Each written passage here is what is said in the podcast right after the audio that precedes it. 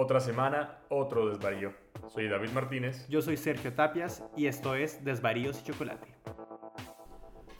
Ya tenemos, siempre digo lo mismo, pero ya el intro Sí, ya. aclara todas las cosas. Y bueno, nos encontramos hoy con Paulina. Y este, muchachos, si cada uno pudiera pedir un deseo, ¿qué pediría? Yo pediría la paz mundial. ¿En serio? No. Eh, yo pediría tener deseos ilimitados. ¿Se puede? No, tienen que ser cosas chéveres, no O cosas tan respuestas de niño de 10 años. Ah, pero eso es una respuesta de niño de 10 años ambicioso. Yo pediría que Uribe se muera. Ah, mentiras. Empezaba repolítica. Ah, Yo pediría que la consulta anticorrupción gane. Ok, yo pediría... Yo hice la pregunta y ahorita estoy pensando que, qué pediría. yo, yo pediría no ser alérgica a los gatos, en verdad. ¿Eres alérgico a los gatos? Muy alérgica a los O gatos. sea, Jean no puede estar por acá. No, cada vez que vengo sufro. Ah, sí, Sufro de hecho no te he dado tu dosis de No loratadina. ha Cada vez que viene. Pero hasta ahora No, estoy bien. en serio, cada vez que ahora vienes a esta casa tienes que tomar loratadina. Claro. Sí, Wow. o cetiricina, a veces doble dosis. ¿Eres alérgico a otra cosa o solo los gatos? A todo. De hecho, el doctor me dijo que tengo el mayor nivel de alergia. ¿Qué ha visto en su? O sea que tú, digamos, sales un día de primavera acá al Rosedal. Me o muero. Ah, uy, eso me pasa horrible. La sinusitis en primavera, fatal. ¿Has tenido algún episodio así que haya sido una locura alguna vez? Muchos, muchos porque es, eh, son alergias respiratorias, pero Sí. son como muy graves. O sea, como que tú tienes un nivel de alergia. La gente normal tiene un nivel de, alergia, de alergia, de que, el, que el cuerpo tiene como Claro. respuesta. Y el mío es 13 veces el de un ser humano normal. Wow, o sea que las alergias que Sergio y yo podemos haber tenido en nuestra vida no se comparan en nada. No se comparan en nada. A mí me ha dado taquicardia, se me han Uf. cerrado las vías No, respiratorias. wow. Sí, todo, todo muy feo. ¿Y cuáles son las cosas como del, de la alimentación diaria que tienes que evitar? Alimentación nada, porque son alergi- alergia respiratoria. Ah, mentiras, no. Sí soy alérgica a los mariscos. Ok. Mm. Pero de respiración soy alérgica a los gatos, soy Al alérgica polvo. al césped, soy alérgica al polvo, al polen, a la humedad, Claro. a todo, a todo, absolutamente a todo. Bueno, con razón, esta casa tiene humedad aparte de, Sí, de gatos. sí. Bueno, no tanto. Igual yo la puedo oler. A este punto yo puedo oler. O sea, yo, claro. Sí, yo la siento en el Qué aire. locura. Qué locura eso. ¿Usted tiene alguna alergia? Sí, yo tengo varias alergias, pero no son tan severas. Eh, yo soy alérgico, no sé si usted se acuerda, en Colombia, las mentas chao. ¿En serio? Sí. Qué loco. ¿Y cómo te diste cuenta de eso? Porque comí muchas y siempre me pasaba lo mismo. pero siempre... Todo hinchado, no puedo parar. No, pasa que no, nunca me, me hinchaba tanto. Mis alergias más, como episodios más fuertes han sido como, bueno, picazón general y ronchas no tan grandes, pero sí como que se notan. Claro. Eh, soy alérgico a las mentas chao, soy alérgico, yo era alérgico a los bonais también. Productos. Sí, ¿Qué, qué alergias tan específicas? sí, sí. Y creo que ya. O sea, una- unas no alergias de las que un niño europeo nunca se va a preocupar. Ah, sí. Tristemente para mí, esas son las alergias.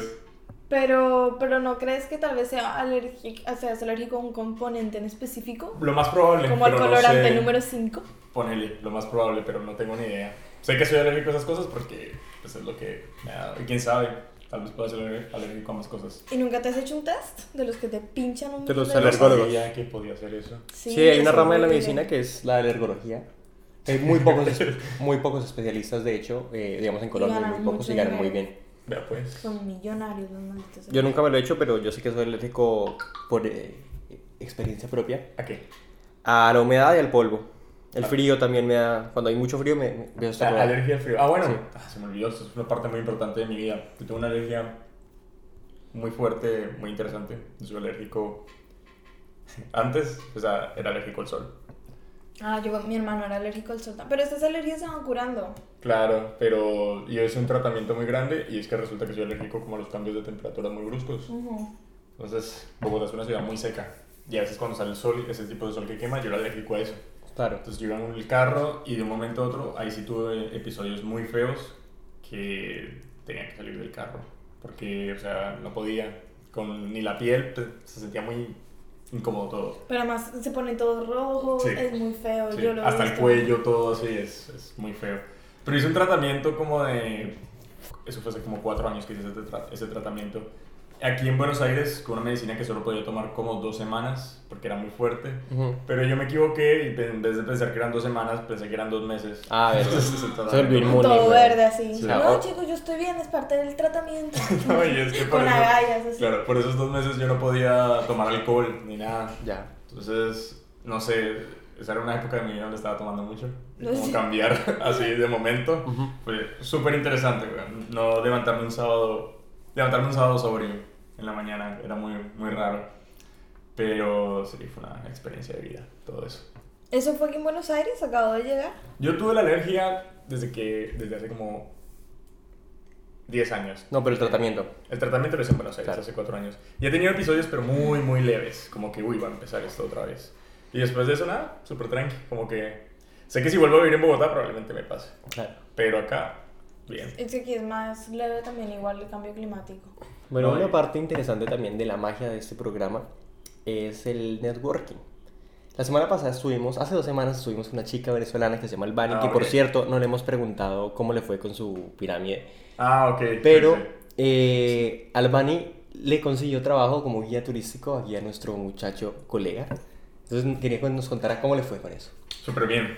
Eh, bueno, como decía Sergio, eh, Albani me puso en contacto con Valeria, que, bueno, es quien dirige lo que sería el VICE, pero de Uruguay, que sería Montevideo International Students. Claro que es una organización de gente que viene a intercambio, organiza fiestas y fines Paseos y todo eso, y tenía justo su paseo a Buenos Aires. Entonces me contactó para que yo fuera guía, que pues bueno, yo conocía y todo eso. Y ese, ese fin de semana prácticamente que estuve en eso y fue una experiencia genial, fue muy bacana. Me cansé bastante, caminé un montón, aprendí un montón de la ciudad porque hay muchas, muchas cosas que no sabía. Me perdí en el cementerio de Recoleta, pero nadie se dio cuenta porque pues cómo se va a perder el guía. y, y nada, bien, bacano. Luego fue una fiesta con ellos eh, ahí en Bayside. Ujú. Y estuvo muy chévere para que conocí mucha gente. Y de pronto me salen, ah, sí, de pronto me salen o- otros tours más. Futuros tours. Futuros tours no solo en la ciudad, sino por fuera. ¿Y la gente que iba eran chicos jóvenes? Sí, gente joven, ponerle tu 20 a 22 años, para el 24, por ahí más o menos.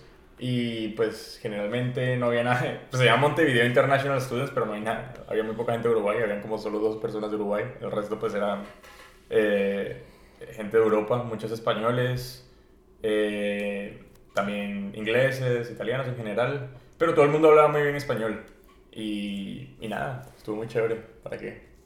Mucha gente hace sus tours. Los de Vice. Todo el mundo Sí. que llega aquí hace sus Sí, tours. pero es- nunca- No, ¿De verdad Nunca que no? los tours, no. ¿Pero tú no conocías Vice? Sí, sí, claro, o sea... Ah, ok. Eh, yo me acuerdo que al frente de la universidad en primer año llegaban y repartían entradas de las, las fiestas que hacen de bienvenida Sí. y todo eso, pero no. No, igual es, o sea, es agitado, porque tú- ellos llegan y llegan a conocer sin dormir. O sea, ellos llegaron Claro. el viernes, o sea, pues obviamente tomaron todo el bus. Mientras venían para acá llegaron y apenas llegaron yo no me había dado cuenta, pero estaban la mayoría pues con Guayabo a conocer el cementerio de Recoleta. Eh, igual le metieron toda la energía. El, ese mismo día, el viernes, se fueron de fiesta y al otro día a las 8 de la mañana también tenían que salir a conocer Plaza de Mayo y todo eso, la boca. Claro. Y el sábado me les uní ahí en Bayside. Y no sé, o sea, obviamente es muy difícil conocer por completo Buenos Aires en dos días. Claro. Pero Se hace lo que se puede. sí, sí. Igual con resaca es un nivel extra de dificultad. No. Sí, sí. O Sí. borrachos hasta el día siguiente, porque en el resto de Latinoamérica tampoco se festeja como aquí. No, Aquí pues, las la fiestas son es- muy intensas. Sí, es muy fuerte la fiesta acá. Y no, yo le decía eso, pero como que en Montevideo también es fuerte la fiesta. Igual en México también es fuerte la fiesta. Si usted me ha escuchado un poco, Sí, unas no, cuantas no sé, no sé, historias no, no sé de eso. de, su, de su fiesta ya. No sé si puede echar algunas. No, pero continuando con esto también, Paulina eh, es fan y es amante de los podcasts, pero Paulina no escucha podcasts latinoamericanos, o si escuchas podcasts No. latinoamericanos. ¿Sabes que por culpa tuya empecé a escuchar Radio Ambulante y es mi nuevo vicio? Ah, es muy buena. Sí. Pero no, sí, igual no le he dado tantas bolas porque estoy con Tiny Desk Concert. Ah, claro. Mm. O si le gusta mucho Tiny Desk Concert. Sí, sí, Uf, en soy tierra, fan. sí. Los últimos Ah. cuatro días ya van. Cuatro días. Lo único que he hecho es escuchar Tiny Desk Sí, Concert. sí, tienen, no, pues, o sea, es muy diferente escuchar a un artista ahí, como que lo que hace, no sé, Me parece que es muy original. Pero además, no sé, como que le ponen más. Para. Bueno, no sé, en verdad que debería explicar esto. Tenias Concert es como. em, una sesión de conciertos en vivo de muchos artistas de muchos géneros musicales muy famosos y de muchos lugares del, del mundo Sí. que hace una productora musical que se llama NPR. Sí, NPR. Que es la National. Cold Radio National. Sí. Y es muy interesante porque la hacen en un, en un escritorio de la oficina Sí, Claro. de la productora. Pero a mí lo que más me parece interesante es que son como, es como las canciones que tocan, o sea, como que son artistas así sea, incluso Adele se presentó un día en Sí, Tennis Concert. eh, de Colombia se presentó allá Messi Periné, Claro. este, hasta T-Pain tiene... Vicente García, Sí, Jorge y- Drexler. y tú- uno los escucha, tú los escuchas y, y suena, no sé, Mejor. suena distinto, sí, Sí, suena, suena distinto, como que wow. Le como- ponen más ganas. Yo apre- he apreciado muchos artistas que yo no escuchaba solo por eso, como que, wow, como que sí tienen talento estas, estas personas. ¿Y qué más podcast escuchas tú, así en general? Escucho, es que todos los demás que escucho los escucho en inglés. Escucho uno que se llama My Brother, My Brother and Me. No sé si lo conocen. No, no. Que es un podcast de comedia muy bueno. Es uno de los más famosos. Es un, empezó hace casi 8 o 9 años cuando los- todavía los podcasts no eran nada. Claro, como, sí, no, y es de los más famosos que hay en el mundo. eh, sobre tres hermanos que se sientan y tienen un show de eh, dar consejos a la gente, pero se dedican a dar mal- malos consejos. Ok, Es muy chistoso. ok, ok. Y es aún más chistoso saber que la gente les hace caso. O sea, les, les vuelven luego con las historias de, bueno, seguí tu consejo y esto es lo que pasó. Sí, ¿Y exacto. qué clase de consejos pide la gente en general? Como que... Puede No sé. cosa. Sí, incluso a veces buscan preguntas de Yahoo Respuestas Ok. y les responden. Entonces es muy chistoso, es una dinámica muy chistosa. Una persona que preguntó cómo entrenar alacranes, por ejemplo. Entonces ellos dicen, bueno, tú puedes hacer un pequeño circo de alacranes. No sé, es muy chistoso. Les va a gustar mucho, de verdad, busquen. Y escuché otro que se llama Pottermore, Potterless, que es sobre un chico que nunca ha leído Harry Potter, porque yo soy muy fan de Harry Sí. Potter. Y nunca, y nada, se dedican a, él se dedica a contar lo que pasa en cada libro, en cada capítulo de cada libro. A ver, primero. pero nunca lo he leído. O sea, Nunca lo he leído. Es lo que él entiende y lo va contando. Claro, y nunca he visto las películas tampoco. Ok. Es- Eh, ¿Verdad? ¿Quién en 2018? ¿Cuántos No, años tiene el? Como nuestra edad, como 25. Nah. Usted, Sí. obviamente. Eh, Sí, yo sí. me vi las películas de Harry Potter el año pasado por primera vez. Sí. Antes ¿En serio? nunca las había visto. Y fallaste, fallaste por completo. Debiste haberte leído los libros en vez de ver las películas. Claro, yo creo Te que dañaste la igual fue, experiencia. claro, ¿Cuál es su totalmente. película de Harry Potter eh, preferida y por qué es el prisionero de Azkaban? Sí, Claro, es. la Cuarón. Porque es Es Cuarón. la mejor. Sí, por eso. Y porque es un buen libro también. O sea, escogieron el mejor libro para hacer la mejor película con el mejor director. Fue muy buena idea. Pero nada, es muy buena. Es muy bueno el podcast. Es muy chistoso también. Casi todos son de comedia. Y después hay uno que se llama The Adventure Zone. No sé si han oído de él. No. Que es de calabozos, dragones y calabozos. no Ah, sí, sí, sí, En español.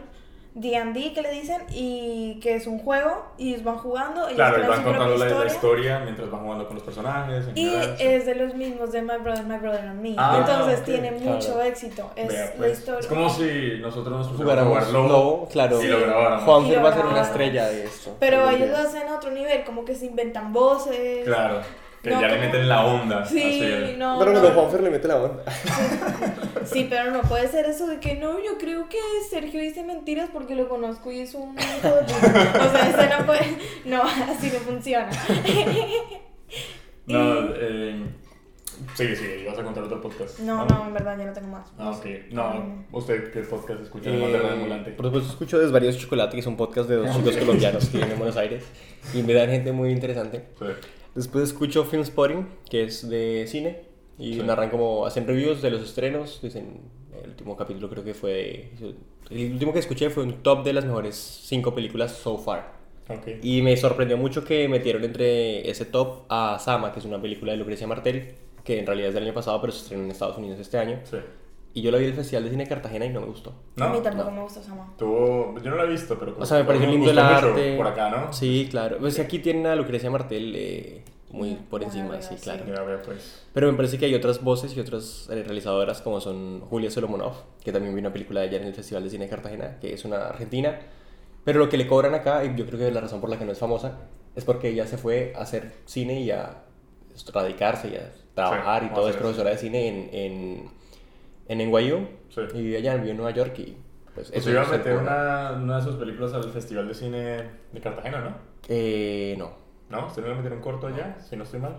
Ah, sí, sí, sí, sí, sí, sí. Bueno, pero no, no, no sucedió. No, no, no vamos a hablar de eso. No, no sucedió. Esto es un misterio hoy. Eh, no, No quiero No decir- habla de fiestas, No, no, no, ¿qué- habrá hecho? Sí. No, no, no, con ¿Qué respecto- hará? Aún peor. Con respecto al, al tipo, al corto ese que quiero mandar, eh, sí, se supone que hicimos una inversión muy grande en pesos argentinos para hacer este corto que iba a ser como el wow, mega hit de la última, el último trabajo sé chévere de la cuál es. universidad, claro que es el de ciencia ficción, que usted fue asistente de dirección un día. Ujú. Eh, y resulta que ahora estoy editándolo y todo y me doy cuenta que mm, no me se me hace nada grandioso, ni la foto, ni nada. Entonces como que estoy muy desmotivado al respecto, siento que no va a tener la repercusión que yo quisiera que tuviera. Fue algo muy grande y vi un meme hace poco que resume mi historia y dice, es el meme este de Drake, como señalando, rechazando. Entonces, Lo que rechaza es hacer como algo adecuado a tus medios de producción, con un guion realista y con cosas realizables. O, el que está señalando Drake, tratar de imitar grandes producciones de Hollywood con eh, un mal storytelling y con Sí. efectos que son muy difíciles de hacer. Y básicamente me siento así.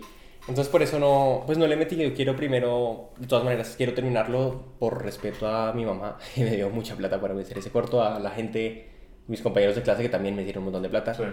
eh, a quién más, A Al- mí. bueno, obviamente a, a a todo el equipo ¿Tú técnico, estuviste ahí? No, pero- Ah, ok, no. bueno. Sí, discúlpese con todo el mundo. a todo el equipo técnico que, que estuvo presente y como que creyó en mí y, no- y pues no les pagamos un centavo. Entonces quiero terminarlo por eso, los actores también. O sea, creo que se lo merecen ellos más que yo. Entonces yo con desgane, pero pues tratando de que salga adelante. Vea que me acordé una historia volviendo al tema de lo de que fui guía.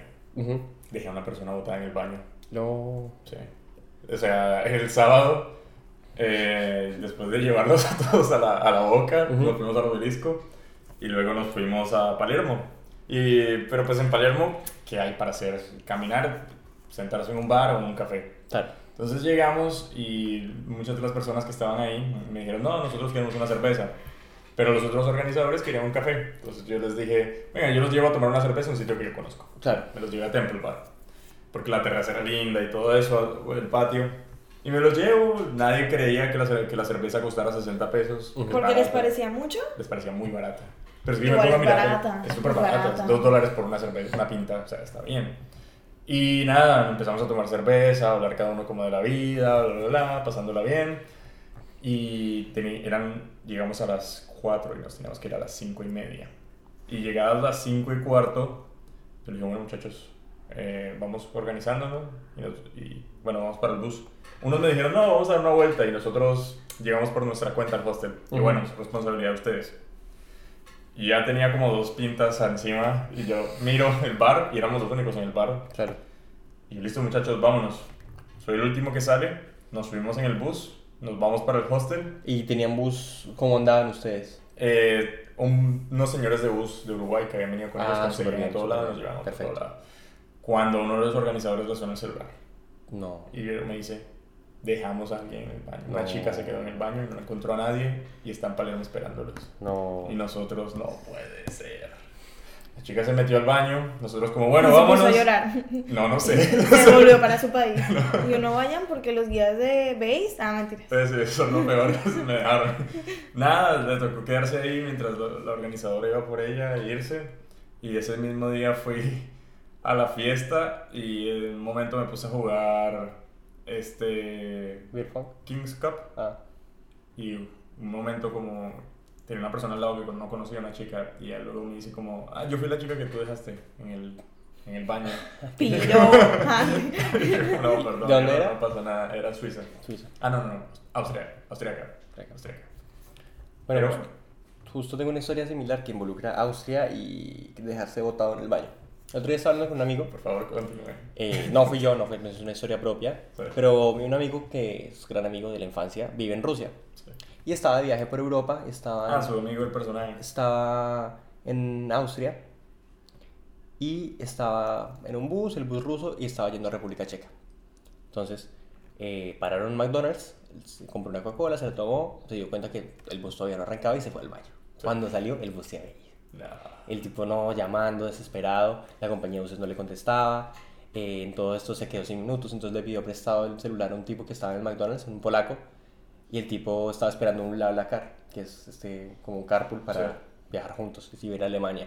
Entonces no, que llamó y que como que peleó con la agencia, que no sé qué, que no sé qué, mi amigo hablando en ruso, que no sé qué, que no sé qué, que le ayuden, que no me pueden dejar botado. Y le dijeron, no, bueno, devuélvase a Austria, ¿es Viena?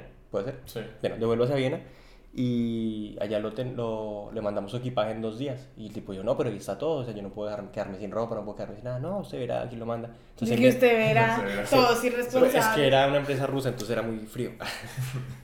Entonces el tipo polaco le dijo, no, pero mira, lo que pasa es que él se va a ir de- a Colombia, él va a perder el pasaje. O sea, que se inventaron toda una historia. Claro. Así que la empresa le dijo, listo, lo esperamos en tal lado. Entonces el tipo este... Pero siguen en Austria. Sí, sí, en Austria. corren dos horas. Sí, sí, sí, pero bueno, igual, era todo uno estresadísimo, Claro. 4 de la mañana en McDonald's. Sí. Y este man dijo, bueno, habló con el, el tipo este del BlaBlaCar y lo llevaron hasta el bus. Y que cada rato llamaban y le no, no, lo vamos a dejar, lo vamos a dejar. Y el tipo, no, no, no, por favor, no. Y ellos decían, no, ya estamos llegando, no sé qué.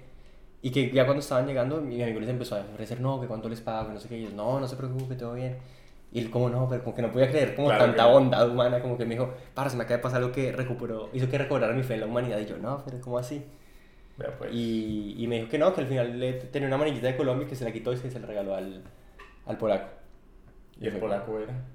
Y el polaco, Su hermano perdido. Tan, tan, tan. claro, resultó ser nada más y nada menos que el mismo Albert Einstein. Bueno, yo saco la manilla de Colombia, yo soy el polaco.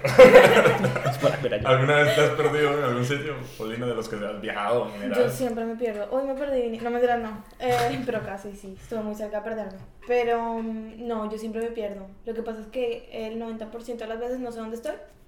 Y. Hasta es una ocurrencia diaria. es una forma de vida. Sí, pero yo creo que mientras uno sepa cómo volver a su lugar de origen, tipo si de dónde saliste, de tal casa, sabes cómo volver allá, pues no estás perdido. Ok. No, i- igual yo creo que también depende, ¿no? No es lo mismo perderse en ciertos contextos como en otros. que Claro. Sí. Perderse en el centro de una ciudad o algo así, no creo que sea tanto rollo como perderse en el campo. Una cosa. Sí, Claro. igual me he perdido en el campo, también ha sido feo. Una vez tuve que dormir en casa de un campesino. Eso Ah, es guau. Ah, en Colombia una vez, en Boyacá, estaba con un exnovio y... Ay, yo no sé cuáles son los, pro- los temas prohibidos aquí. No, no, ahí te vas Ninguno, a por favor. sigue, sigue. No, no, no, no. Claro, Eh, claro. Somos chismosos acá. eh, El dulce sabor, sweet. Y nada, eh, habíamos estado bebiendo, fuimos a una bodega, por cierto, no sé si sabían, pero en Boyacá, no me acuerdo dónde, porque no, no me sé los nombres de ningún lugar y de ninguna persona, pero ahí está, está el viñedo más alto del mundo, en Boyacá. En Boyacá está el viñedo más alto del mundo. Sí. No, pues, no sabía que éramos productores de, de vino. Moscatel. Sí. Mm, Ah, y fui, fui como un tour de vino y me llevaron por todo el viñedo y yo bebía, bebía, pues eso es vino gratis, Claro. además uno paga por la entrada, yo Sí. bebí, bebí, bebí, bebí y luego salí y era lunes festivo justo como hoy, entonces imagínense en Boyacá en medio de la nada, no pasaban bus, no pasaban buses, no pasaban buses, sí. No ¿Qué día era, me dijiste? lunes. Un lunes. Perdidas. Sí. Y tuve que caminar, caminé 5 kilómetros En la de noche. Tenía 16 años. No. sin señal. Y entonces, y borracha, además, con, mi, con un exnovio, con mi noviecito de esa época. Y caminé como 5 kilómetros y después nos subimos como un bus y yo, yo estaba desesperada, además estaba borracha, entonces yo le decía, no, yo no quiero estar aquí, yo no quiero estar aquí, yo me quiero ir para la casa, no puede ser, nos van a atracar, nos van a violar, nos van a dejar tumbados, nunca más voy a volver a mi casa, no puedo creer que te hice caso, no sé qué. Imagínense, un show. Yo armé un show ahí mismo. Eh, y después, bueno, me dijo, bueno, bueno, bueno, no, subámonos a este bus. Y nos subimos al primer bus que encontramos. Además, tenemos súper poquito dinero, Sí. como viaja la gente joven, ¿no? Irresponsablemente. Entonces, nos subimos al primer bus que encontramos y nos dejó en otro pueblo que no era el que íbamos. No. ¿Qué horas eran ya? No, como a las 10 de la noche. No, y ya ahora ya no hay buses. No, No, ya no hay buses. Entonces nos bajamos, nos tuvimos que bajar, volvimos para la carretera porque no tenemos dinero para quedarnos en ningún lado y Claro. estamos en un ¿Y lugar. dónde que se estaban no- quedando todas estas? En un campamento a las afueras de otro pueblito. No, y para encontrar eso a las 10 de la noche. Eso fue todo un tema. Y entonces después, además porque ¿quién nos va a llevar hasta allá? Y sin dinero. Claro. Entonces de repente empezamos a caminar y de la nada, y yo, yo realmente no estoy muy segura dónde estaba ese punto, o sea, era como que yo no sé qué tomarme, yo no sé cómo llegar. Ah, y cuando nos bajamos del bus, que nos dejó en otro pueblo, a mi exnovio se le queda, se le queda el Ah, celular. No. Entonces Ah, estábamos ah. sin minutos, sin dineros, de noche, No En estaba. Boyacá. No. sin saber cómo llegar a la casa, y, y pues nada, o sea, realmente fue muy angustiante, pero yo creo que ese fue mi gran aprendizaje de pérdidas. O sea, la, la moraleja del cuento es, no Sé seas mismo. estúpido. No, ¿Cómo llegaste a casa? O sea, ¿dónde Después me encontré con un campesino, así, pero el típico campesino boyacá, así, Tipo ya 12 de la noche. con el poncho, el sombrero, o sí, imagínense un Sí. señor con sombrero a las 12 de la noche. Y yo fijo pensé que ese señor nos iba a violar, nos iba a atracar, nos iba a matar. No, ese señor nos acompañó caminando de noche a las 12 de la noche por la carretera, nos dijo qué bus nos tenemos que tomar, nos dijo cuánto nos tenemos, dónde nos tenemos que bajar y nos dio dos mil pesos por el pasaje. No, está bien, pero buena onda el señor. Sí, hay pues. gente así. Pero Está así bien. mismo, como uno puede encontrarse mucha gente, puede morir. Puede ser violado, morir y terminar en una Qué bolsa de basura. locura eso. Entonces, no, hecho Claro, todas 50-50. inocentes de perdiéndose acá. Sí, no. Qué locura. Pero bueno, llegaste tipo, a la mitad, del- llegaste a donde No, eso no se acaba ahí. Yo creo que esa fue una de las peores experiencias de viaje, pero fue la- el viaje en el que más aprendí habilidades de sobrevivencia. Claro. Porque, mm, bueno, después de eso llegué al pueblito, del pueblito tuvimos que caminar dos kilómetros más hasta el campamento. Y cuando llegamos al campamento, el dueño del campamento nos dijo que dónde estábamos, que cuándo nos íbamos a ir, que estaban esperando hace rato para irnos y que, te- nada, que teníamos que, que pagar. Y yo le dije, No hay dinero, o sea. no hay dinero, no tenemos dinero. Y no teníamos dinero porque además hubo como una confusión, como que no costaba lo que nos dijo que iba a costar. Y yo ahí me puse a llorar y el señor no le importó que yo me pusiera a llorar. Y además yo en parte no es por nada, pero me puse a llorar para que me tuviese un poquito de compasión. O sea, imagínense, señor. Llevo 6 kilómetros caminando perdida en la noche y de verdad necesito por lo menos descansar y en la mañana veo qué hago. Y al final, no sé, los papás de mi exnovio le mandaron dinero, fuimos al pueblo, lo recogimos, pagamos, nos fuimos. Pero esto ya fue en la mañana. Sí, en la mañana siguiente. No, ni loca, imagínate. después Ya de- no te dieron ganas de pasear por un Ya, buen rato Bogotá vetado de la lista de lugares. Boyacá, pero. Boyacá, X. No, no, no, no he vuelto, no he vuelto a ese lugar. Ni a Boyacá, la verdad, es cierto. Pero aprendí mucho, aprendí muchas habilidades de viaje. Y una de esas es Sé tú mismo, sé tú mismo. claro. Esa es la conclusión. Eso es lo importante en realidad. Sé tú mismo y te vas a encontrar con campesinos buena onda. Que te reciban en medio La de la próxima vez que esté perdido en Ay. cualquier lugar del mundo, sé tú mismo tú y un campesino boyaco va a aparecer y te va a salvar. Era un ángel el campesino. Era un espíritu de Boyacá. Ah, mentira, no. ¿Se imaginan la gente después oyendo? Ay, sí, tengo que ser yo mismo. ¿Qué tal que ahora la gente que escuche? A mí también me ayudó un señor Ah. campesino de Boyacá. Que tiene una manillita de Colombia. ¡pah! Mitad polaco, mitad boyacense. Ah, eh, Pero sí. pero sí. No, hay que tener cuidado cuando uno viaje. Y siempre, nunca parecer turista. Por eso es que a mí no me gustan los tours. Claro, obvio. ¿Prefieres viajar tú sola? o- Prefiero viajar sola toda la vida. Yo también, yo digamos, tengo muchos amigos aquí en Buenos Aires que se fueron muchos viajes, conocen mucho Argentina, pero por estos tours de Vice, por estos tours de... Que no es conocer nada al final. Claro, es irse de fiesta. Pues depende, ¿no? Siendo uno joven, o sea, no está mal. Ese... Pero el ritmo, yo creo que uno no conoce todo en... Ya, un día todo fiesta y ya. Yo creo que uno depende de tiene la que tomarse... persona. No, no, depende. No, pues obviamente depende de la persona, si no esos tours no existirían, nadie iría. No, no, no, no, no, no. O sea, Pero para conocer realmente se requiere mucho más tiempo que eso. Lo que pasa es que yo creo que cada quien como que viaja por una razón. O sea, hay muchas razones Claro. por las cuales Sí, quieras obvio. viajar y cada quien viaja haciendo una búsqueda diferente. Sí, obvio. Entonces, finalmente, el tipo de, o sea, uno tiene que entender, saber bien qué es lo que está buscando para saber qué tipo de viaje hacer. O sea, a mí no me gusta, no me cae bien la gente que dice, ay, yo viajo para conocer. Y son travel, travel bloggers y ponen Claro. sus fotos en bikini en la playa y es tipo, No, no mencionemos a Víctor. no, y ponen sus fotos de en Punta Cana y es como, ay, en República Dominicana. No, amigo, Punta Cana no es República Dominicana. Ay, vine a Argentina y van a, no sé, qué lugar muy conocido. Argentina. Bariloche. Ah, Sí, van a Bariloche. Y uno es como, pero es que Bariloche no es ni Patagonia, no es, Claro. es Punta Cana, pero frío, no mentira.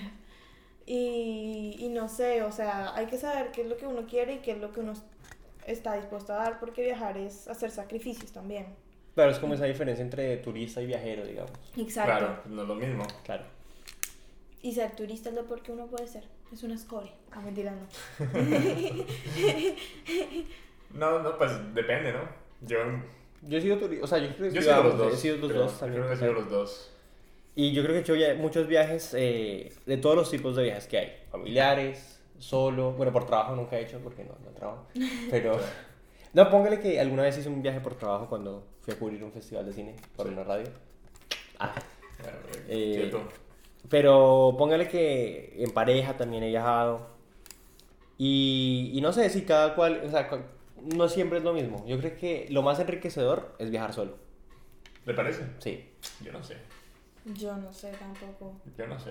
Porque no es lo mismo, es, es como mucho más enfrentarse a lo desconocido. O sea, Pero siendo se turista, o sea, no, no, muchos- no. Pues de nuevo, depende de lo que busques. Pero, o no, obviamente, pero siendo turista es como, bueno, estás en el tour, tranqui, no te va a pasar nada, no te vas a perder. Si te pierdes, llamas a la agencia, te recogen, listo. Estando en pareja es como, tienes, o estando con amigos, tienes como que, ah, bueno, nos perdemos, nos perdemos todos, jaja, sí, ya está bien, tranqui. Si no, bueno, se pelean, se arma tremendo lío, pero en últimas como que salen los dos de, de tremendo coso. En caso que usted se pierda solo y no tenga como con quién contar en ese país o en esa ciudad donde esté, es- usted mira cómo resuelve y si no resuelve se jodió, o sea... Pero eso también puede pasar en pareja, en grupo. Ustedes verán cómo resuelven. Pero obvio, obvio, pero tiene el apoyo de alguien y al menos dice, bueno, al menos no estoy solo en esto, al menos me, siento- me encuentro con alguien que me apoya moralmente, aunque sea, aunque lo deteste en este momento y me perdí por hueva. No sé, siento yo que viajar solo es mejor. No sé si sea mejor, creo que es una herramienta para conocerte mejor Claro. a ti mismo. Que no es lo, no sé, no, Que no es lo mismo, no claro. haría un juicio de valor al respecto. Sí, tal vez no es mejor, pero pues a mí se me hace que enriquece un poco más. Yo el año pasado hice, por cierto, hay un canal de YouTube, ya que vamos a auspiciar cosas, hay un canal de YouTube que se llama Isla Adentro, que hace una amiga y un amigo sobre eh, viajes dentro de la isla en República Dominicana, pero ni siquiera es turismo, es como viaje realmente lo que decíamos, Sí. que no son lugares turísticos, sino es como ir y hablar con los campesinos y hablar con la gente local y, y conocer y apoyar y trabajar. Y tienen un canal que se llama Isla Adentro. Y en uno de los capítulos fuimos cinco chicas solas de viaje en uno de los países más machistas de ¿A dónde Latinoamérica. se fueron? Pues fuimos de en República Dominicana, dentro del país, recorrimos hasta las playas del norte del país, del- desde el sur hasta el norte del país.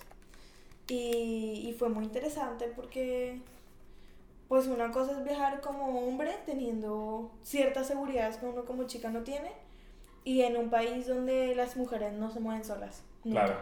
No, pues obviamente me imagino que el nivel de seguridad que tú manejas en ese tipo de viajes es mucho mayor al que nos Sí. vamos a enfrentar nosotros dos. Claro. Claro, y ese era como el reto del viaje, era como, ¿cómo vamos a hacer para cuidarnos entre nosotras? Tenemos un Rottweiler, eso ayuda mucho también. Chicas, si viajan solas, llévense un Rottweiler. Ah, mentiras. Eh, pero, pero también fue toda una experiencia de autoconocimiento y de solidaridad y de conocer al otro y de confiar en el otro. Y a mí eso también me parece muy lindo. Sí, no, es chévere. Yo creo que también viajar con amigos o, con, o entre chicas es muy lindo. Me imagino que viajar entre chicos también deberá ser muy lindo. Como conocerse y que haya una cuestión de autoprotección y de cuidado entre sí. Yo creo que deberíamos unos... Pasa que igual es lo que decías, Es como distinto. cada quien busca su viaje. Yo me di cuenta eh, con esa gente que viajaba que... pues, que ellos siendo- querían fiesta. No, no, no, no todos, había unos que querían aprender lo que más me preguntaban mucho, mucho de la ciudad, de la historia en general, pero la mayoría era gente que no se conocía. Ujú. Pero también es chévere ver como que esa gente que no se conoce, cómo se desarrollan entre ellos como las relaciones, ¿no? Ujú. Porque llega un momento como que hay cierta camaradería, del hecho que, bueno, estamos viajando todos y eso. Y no sé, uno conoce gente muy buena onda. O sea, eso es muy chévere. Sí. Como esa gente va a volver a Uruguay, no todos son de las mismas universidades, no todos son, pero, o sea, llegan y Claro, o se sea, puede decir que un casi que son amigos ya. Claro. de- Mm. de tour. Sí, yo también tengo gente con la que conviví varios. Me acuerdo mucho la última. Fue una chica alemana que conocí en Chiapas, en México. Hicimos varios tours juntos, o sea, coincidimos. No, no fue como que, hey, hagámoslo, sino sí. Ya después el tercero fue como, ah, sí, quedemos en esto hostal, hagamos tour de las pirámides de... Eh, ¿Cómo se llama esas pirámides? Esto es el que estuvo allá. Carajo. Unas pirámides muy lindas. Conoció el resto, ¿no? Conocí El viajero. sí. Eh, o sea, me acuerdo el nombre del hostal y del sitio, pero no me acuerdo de las pirámides. Ok. Palenque, Palenque, Chiapas. Ya. Y fue chévere también, ¿no? Como ese lazo de, ah, bueno, no sé qué, después cuando vengas a Colombia, cuando vengas a Argentina, nos vemos. Y chévere, como el lazo después de ver en Facebook. Tengo también un tipo de Sudáfrica que conocí en Bolivia alguna vez. Tengo como gente que conocí. Yo tengo una chica que es beliceña. Y, bueno, una señora grande en realidad. La conocí a ella y a sus hijos. Sí. Eran músicos callejeros. Ya pues. Muy, muy chévere. Y tocaban allá en Chiapas también. Y como que ahora los veo en Facebook y están viviendo en Guadalajara. Y como que es chévere, como que siguen. No seguimos en contacto, pero sí como que. Pero se conocen, hay, Claro. hay esa familiaridad. Sí, me parece Ustedes. interesante. Ya pues. Y bueno, yo creo que esto ha sido todo por hoy. Ya vamos, eh, estamos en tiempo y forma. Gracias, Paulina, por venir a Desvarios gracias por contarnos tus historias de viaje. Espe- Ay, gracias espero también que pronto puedas iniciar tu propio podcast. Yo también. Ojalá. ¿Quién sabe? Pronto, Y pronto, esto pronto. fue auspiciado por Vinos Boyacenses.